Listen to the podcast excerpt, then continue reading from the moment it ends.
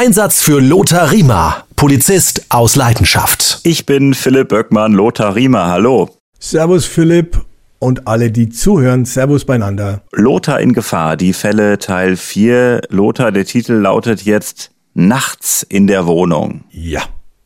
Was ist denn da passiert, bitteschön? Ja, das ist eine andere Art von Angst, die ich da mal schildern will, um die Bandbreite dessen, was einen so beschäftigt, auch mal ein bisschen darzulegen. Ich weiß nicht, ob der eine oder andere Zuhörer, Zuhörerin den Film Sieben gesehen hat. Ich nicht. Du nicht? Oh Gott, Philipp, weißt du. Also, Entschuldigung. Äh, hol ich nach. Hol, hol, hol, mal nach. Du musst den nicht ganz anschauen, aber der ist schon krass. Also es geht letztendlich um, zwar um einen Serienmörder, aber das Interessante in dem Film, das Bedrückende ist, dieser Film spielt fast ständig im Regen.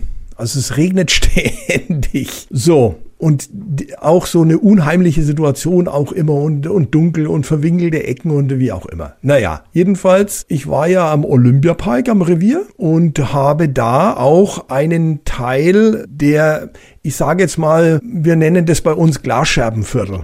Vielleicht kennst du den Begriff auch. Das sind halt einfach Viertel, die, da fährt man schon immer mit angezogener Handbremse rein, beziehungsweise eingezogenem Bauch, ne? Und so, und. Also so Brennpunktviertel. Brennpunktviertel, wo man sagt, ja, hm, fahren wir da jetzt nicht vielleicht sogar mit zwei Fahrzeugen rein und so. Naja, jedenfalls hat ein Bürger angerufen und hat gesagt, sein Bruder, der in der und der Straße lebt, ähm, der rührt sich nimmer und der ist schwer drogensüchtig und der befürchtet, dass er verstorben ist. So, dann sind mein Streifenpartner und ich dahin gefahren. Es hat geschüttet. Also es hat wirklich, es war nachts, nachts. Es war auch schon relativ spät die Nacht, so dass auch, das muss man auch sehen, der Adrenalinspiegel, der, der ganze äh, Körperhaushalt und so fährt ja so, also bei mir war es immer so, ab eins, zwei, drei fahre ich dann körperlich einfach runter. Der Hormonhaushalt äh, fährt runter, das sind alles so Dinge. Naja, du bist schon relativ schlapp. Dann fahren wir dahin. Ähm, das ist eine, eine Straße von einer Wohnsiedlung, Sozialwohnungen. Und bei diesem Haus war es eben so, wir sind da, wie gesagt, mit unseren Taschenlampen da äh, rein. Also unten im Haus Beleuchtung war schon mal gar nicht. Also Wohnungseingang. Die Wohnungstür hat nicht mehr existiert. Die war eingetreten unten. Das war Mehrfamilienhaus. Also in den Treppenhäusern kein Licht ging nix, ähm, Unrat rumgelegen. Jedenfalls, wir kämpfen uns quasi durch diese Treppen nach oben in die Wohnung rein. Wohnungstür gab's eine, ja, aber nur theoretisch. Die war Schloss rausgebrochen aus den Angeln da halb, also es war Vogelbild. Wie es halt oft in solchen wirklich Slums, in Amerika wird man sagen Slums. Ne? Und äh, der Kollege und ich sind halt dann mit gezückter Taschenlampe in diese Wohnung, stockdunkel auch, ständig der Regen getrommelt, kann mich noch dran erinnern, wir waren da unterm Dach, in der Regel da immer getrommelt und dann haben wir die Person gesucht. Jetzt stell dir mal vor, du gehst jetzt, ist ja schon immer nicht ganz einfach, eine tote Person zu finden. Jetzt gehst du in so einer äh, etwas gruseligen Situation durch die Wohnung und weißt nicht, findest du eine tote Person oder eine im Sterben liegende oder eine schlafende Person? Oder halt gar keine. Und wo findest du sie? Und dann haben wir uns da mit der Taschenlampe durch diese Wohnung durchgekämpft, sage ich ganz ehrlich. Das war also wirklich von einem Zimmer ins andere über den Unrat drüber gestiegen und dann zuletzt im Schlafzimmer gewesen. Das Bett war leer, durchwühlt, was halt so wie, wie so Betten da. Ne? Und dann sind wir um das Bett rum und da war er neben dem Bett dann schon steif gelegen. Hat sich offensichtlich einen goldenen Schuss verpasst, ist dann irgendwie in seinem Wahn aus dem Bett gefallen, hinters Bett gefallen und da liegen geblieben. Beine angezogen und die Arme nach oben gestreckt. Und so ist er dann in die äh, Totenstarre verfallen. Das war total gruselig. Jetzt war das keine lebensbedrohende Situation, wobei man nicht weiß, wenn man in so eine Wohnung reingeht und der lebt noch, dass der dich anfällt in seinem Wahn und du siehst die nicht, hörst ihn vielleicht da nicht oder was auch immer, du hast kein gescheites Licht. Also das ist die, die Grundangst. Und dann natürlich auch diese, diese Sorge, was ist jetzt mit dieser Person? Muss sie notfalls nur erste Hilfe leisten oder was auch immer? Und dann so diese Unsicherheit, was, was kommt auf mich zu? Was erlebe ich da? Du riechst den Dreck, den Elend, du siehst den Dreck, den Elend, du spürst die Atmosphäre da drin, das ist, verstehst du? Und diese Atmosphäre, die, die spüre ich heute noch, wenn ich da geistig da immer noch reingehe und sehe den da auch immer noch. Und das sind jetzt bestimmt da 20, 25 Jahre vielleicht her oder so. Ich weiß nicht, ob ich das so vermitteln konnte, aber auch das ist ja eine Art Angst. Unsicherheit. Härtet das denn ab, wenn man sowas sieht? Naja, weißt du, also man versucht es mit Humor zu überspielen. No, heute nicht dein Dog, oder? So, verstehst du, solche Sprüche halt. Aber letztendlich trifft es uns alle. Die Frage ist, wie man eben dann damit umgeht. Und äh, zu glauben, dass man im Lauf der Jahre ein dickeres Fell bekommt, das ist irrig. Das Gegenteil ist der Fall. Weil die Haut wird immer dünner. Man wird immer empfindlicher. Das kennt man, das, das werden die Älteren von uns. Ich bin ja jetzt über 60 die werden das auch kennen. Wir werden einfach empfänglicher für bestimmte Situationen auch. Vielleicht auch, weil wir schon viel miterlebt haben, vielleicht weil wir auch wissen, dass unser Leben endlich ist. Wenn du mal 60 bist, dann, dann blickst du mehr nach hinten wie nach vorn. Und das sind alles so Dinge. Und in jungen Jahren, da gehst du oftmals mit einem jugendlichen äh, Leichtsinn, nonchalant da ein bisschen so drüber. Aber letztendlich bleibt es trotzdem hängen, bleibt hängen. Ich möchte mal den Vergleich ziehen. Ich bin mal auf einer Bundesstraße, da war ich so um die 2022 äh, bei Glatteis, Ausfahrt und habe mich dann zweieinhalb Mal mit dem Wagen überschlagen. Wenn ich da heute noch vorbeifahre, muss ich jedes Mal an diesen Unfall denken, obwohl er schon bestimmt 20 Jahre her ist bei dir, du hast es angesprochen, ähnlich, wenn du in dem Viertel mal unterwegs bist, dran vorbeifährst, denkst du immer noch an diesen Toten? Philipp, weißt du, meine Frau hat immer gesagt, ich konnte es mal nicht mehr hören. Egal, wo wir hinfahren, an jeder Ecke hast du irgendeine Geschichte. Ist so. Das habe ich ja letztens erzählt. Wieder, da, da waren wir, da ging es um die Theresienwiese und da ist ja eine, eine große Kirche, auch die Paulskirche heißt die, glaube ich. Und da war mein erster, als ganz junger Polizist, mein erster Suizident, der hat sich auf, da war damals die Kirche eingerüstet und äh, da hat der sich auf jedem, auf jeder Etage des Gerüstes ein Kleidungsstück ausgezogen und ganz oben war er dann nackt und dann ist er gesprungen. Und wir sind da als junge Polizisten hingerufen worden und mussten dann die Kleidungsstücke einsammeln, mussten da im Gerüst rumklettern. Und dann habe ich das meiner Frau erzählt. Das habe ich, das hab, hab ich hier noch nie erzählt gehabt, aber da, da war die Kirche halt zufällig. Verstehst du? Oder wir, wir waren äh, im Bahnhof unterwegs, an der Ecke war das. Oder wir sind im Olympiapark, mei, da habe ich das erlebt oder das erlebt. Das bleibt dir hängen. Ist das denn eine Last oder ist das eine, eine positive Form der Verarbeitung? Ja, ich denke mal, es ist ähm, eine Last, die du mit dir rumträgst. Sage ich es mal ein bisschen äh, christlich. Der eine, eine trage des anderen Last. Das ist unsere Aufgabe. Wir haben die Last dieser Bürger zu tragen mit. Manchmal ist, ist es im Nachhinein oft lustige Geschichten, aber die Masse sind eben traurige, belastende Geschichten und jeder muss versuchen, damit äh, klarzukommen. Und wenn du darüber sprichst mit Angehörigen, mit Freunden, dann ist es erleichternd. Und deswegen, ich habe mich früher immer so ein bisschen amüsiert über diese Kriegskameradschaften. Ne, die vom Zweiten Weltkrieg, wenn die sich danach immer getroffen haben, sitzen die alle beieinander und erzählen sich da ihre Kriegserlebnisse. Die haben ihre Traumata, ihre Traumas alle gehabt. Und die haben die dadurch versucht zu verarbeiten. Es gibt ja hier spannende Einblicke in den Polizeialltag. Äh, die Sache mit dem, äh, ich nenne ihn mal Drogentoten neben dem Bett, äh, den ihr da entdeckt habt, ähm, ich kenne das aus Fernsehkrimis, da wird nochmal am Puls so äh, äh, gespürt, hat er noch Puls. Äh, wie seid ihr vorgegangen? Wie geht ein Polizist in solchen Fällen vor und wie geht es dann in so einem konkreten Fall dann weiter? Ruft ihr da den Notarzt? Wie äh, ist da das Prozedere? Also die erste Sorge ist immer ähm, der Erstversorgung der ersten Hilfe. Das heißt, das lernen auch unsere Schüler, das ist das A Das erste ist die Eigensicherung. Also es bringt mir nichts, in eine Wohnung reinzugehen, wenn der Gashahn offen ist weil ich die Person noch retten will, weil dann fliegen wir vielleicht zusammen beide in die Luft. Das ist die Theorie. In der Praxis mag das eine oder andere vielleicht ein bisschen anders ausschauen, aber trotzdem, das ist also die Eigensicherung. Und dann verschaffe ich mir einen Überblick, habe dann eine Person, die verletzt ist und dann kümmere ich mich um diese Person. So.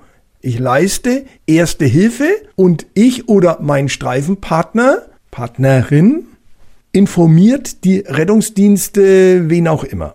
So, in unserem Fall war es so, dass der offensichtlich ja schon die Totenstarre hat, also sichere Todeszeichen. Es gibt ja sichere und unsichere Todeszeichen. Hm? Lernen wir in Kriminalitätsbekämpfung auch und so. Also das war eine sichere Geschichte. Und offensichtlich ein unnatürlicher oder zumindest nicht geklärter Todesfall. Nachdem aber jetzt ein Notarzt fehl am Platz wäre, normalerweise holt man den Notarzt. Wenn aber die Person offensichtlich tot ist, dann brauchst du keinen Notarzt, sondern dann brauchst du einen Leichenschauer. Und dann kommt der Leichenschauer. Und weil es eine ungeklärte Todesursache hat, kommt, ich sage jetzt einfach mal in Bayern, der Kriminaldauerdienst. Haben wir ja schon mal ausführlich drüber gesprochen, ne? Ja, und was ist mit so einem Gerichtsmediziner? Der Gerichtsmediziner kommt ja erst ins Spiel in der Rechtsmedizin, wenn. Der ist also gar nicht am Tatort, oder? Nö. Ah. Das ist ein Leichenschauer kommt da. Das kann ein Allgemeinarzt auch sein, der halt nebenbei sich ein wenig Geld verdient. Das ist kein Rechtsmediziner, muss er gar nicht sein. Der Staatsanwalt in Zusammenarbeit mit der Kripo entscheidet dann, ob man eine Obduktion durchführt oder nicht. Und dann wird die Person in die Rechtsmedizin gebracht und dann wird er untersucht, rechtsmedizinisch. Und in unserem Fall war es dann eben so, wie ich, wir haben eben festgestellt, offensichtlich die Person ist verstorben, offensichtlich ein nicht geklärter, wahrscheinlich Drogentod. Und damit haben wir dem Kriminaldauerdienst informiert. Und der Kriminaldauerdienst ist dann gekommen und hat den Fall dann übernommen. Der Kollege und ich, wir haben einen Erstzugriffsbericht geschrieben. Haben wir ja schon mal, erster Angriff, ne?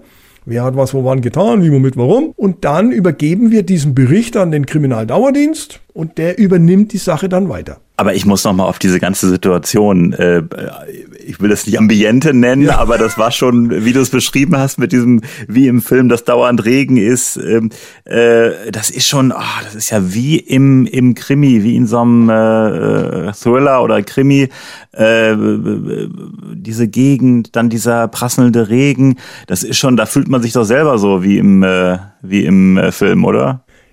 Ist, ist wirklich so. Also dann, und da kommt schon, da kriecht ja schon manchmal der, äh, die, die, die Angst quasi den Nacken hoch. In einem anderen Fall, den wir ja öfters haben, es ist ein Alarm in einem Rewe, Markt, im Edeka oder wo auch immer und du nicht weißt, wo sich die Person aufhält und ob noch eine drin ist, dann sollst du doch absuchen und du warst nie, steht der hinter der Tür und haut an über den Schädel, schießt er dich über den Haufen oder wie auch immer.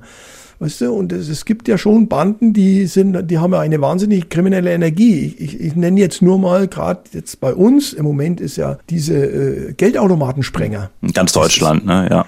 Brutal. Und ich sag dir, wenn du da als Polizist nachts jemanden anhältst, weil du sagst, ich mache eine Routinekontrolle und du hast Pech, dass du gerade auf die triffst, der schießen dich aber auf und das war's. Das war's. Die halten gar nicht. Die würden auch dich überfahren, glaube ich. Oder die halten nicht. Ich habe heute übrigens äh, mit meinem Freund Stefan gesprochen, der war gestern auf einer Verhandlung. Da waren solche Geldautomatensprenger und die sind abkaut. Und dann waren da 70 Streifen im Einsatz. Und dann haben diese Automatensprenger ein Streifenfahrzeug, das sich ihnen in den Weg gestellt hat, abgeschossen mit dem Auto. Und der Kollege da draußen, weil also unsere Prämisse ist, das Auto verlassen. Die sind auf den Solo gefahren, dass dem das Bein abgerissen worden ist. Das war nur noch an Hautfetzen gehängt. Und jetzt ist die Verhandlung, nach Monaten, mein Kollege, mein Freund, mit dem ich zusammen schon beim Bundesgrenzschutzbord, der war da Sachbearbeiter. Der hat einen Abschlussbericht geschrieben, damit man mal die Dimensionen sieht, über 86 Seiten. 86 Seiten Abschlussbericht. Und wenn du da als Polizist in dem Streifenwagen bist und diese Leute anhalten musst, da rutscht dir das Herz in die Hose. Das garantiere ich dir. Das ist mir oft genug in die Hosen gerutscht. Hm, hm. Und da sind wir wieder beim Thema ähm, ständige Angst. Um nochmal einmal auf äh, diesen nächtlichen Einsatz da in diesem Haus, in dieser Wohnung äh, damals zurückzukommen die Angst ist ständig da, weil äh, jederzeit kann wirklich eine Sache von 0 auf 100 eskalieren. Ne? Genau. Jetzt stell dir vor, wir wären da reingekommen und da lief gerade ein Drogendeal ab. Mhm. Und der Drogendealer hat dem gepanschtes Zeug verkauft. Der stirbt, der kriegt die Panik. Jetzt stehen da die Bullen vor der Tür. Brauchen wir gar nicht weiter ausmalen. Verstehst du? Und, mit die, und das wissen wir ja auch, dass es sowas gibt und dass es so passieren kann und ja auch passiert. Und dessen bist du dir ständig bewusst. Oder was machst du, wenn da der äh, Drogensüchtige lebt und dann mit der Spritze auf dich zukommt und dich da äh, hier in den Brustkorb dich da äh, verletzt. Exakt. Ja, oder hat HIV. Mir ist es ja auch schon passiert, dass mich eine HIV-Kranke gekratzt hat. Ganz am Anfang, als es gerade aufgekommen ist. Da magst du da dein Testament, weil damals gab es noch keine Medikamente, noch gar nichts. Und wenn dann der Polizeiarzt sagt, tut mir leid, also wir haben bei Ihnen im Blut äh, HIV festgestellt, dann, dann war's das. Dann war's das. Wir wollen weiter über solche Situationen sprechen ähm, in der nächsten Folge. Und äh, Lothar, ich finde den äh, Kanal unserer Zuhörerinnen und Zuhörer äh, ganz cool. Äh, dieser Kanal von den Zuhörerinnen und Zuhörern zu uns. Denn jederzeit äh, kann jeder, wer möchte, einfach eine E-Mail schreiben an lothar@ polizistausleidenschaft.de. Ähm, Feedback, Wünsche, Anregungen, wenn äh, der Wunsch ist, dass wir ein spezielles Thema behandeln, kein Problem, da sind wir offen und machen das. Ja, und jetzt mache ich noch ein bisschen andere Werbung. Ich bin ja in den Social Media vertreten. Äh, ich bin ja natürlich auch äh, auf Instagram und ich bin in Facebook und ich bin, alle lachen dann immer, ich bin auf TikTok und ich mache dort auch eine Bilderserie immer oftmals zu unseren Themen.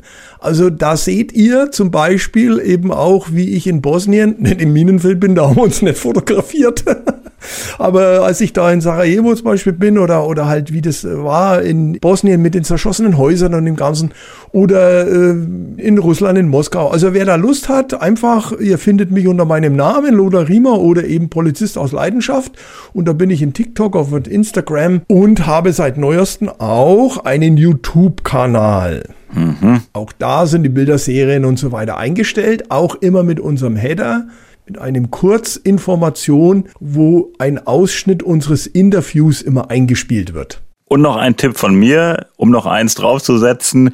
Äh, gerne den Podcast abonnieren in den üblichen Portalen, äh, damit dann auch keine Folge verpasst wird. Ähm, da gibt's dann gerne eine Benachrichtigung nach dem Motto, Achtung, neue Folge ist da, es gibt Neues von Lothar. Ansonsten jeden zweiten Montag im Monat gibt es eine neue Folge. Lothar, hat großen Spaß gemacht. Ich sage vielen Dank und bis zum nächsten Mal. Alles klar, Philipp. Leute, macht es gut und ich hoffe, es hat euch Spaß gemacht. Servus.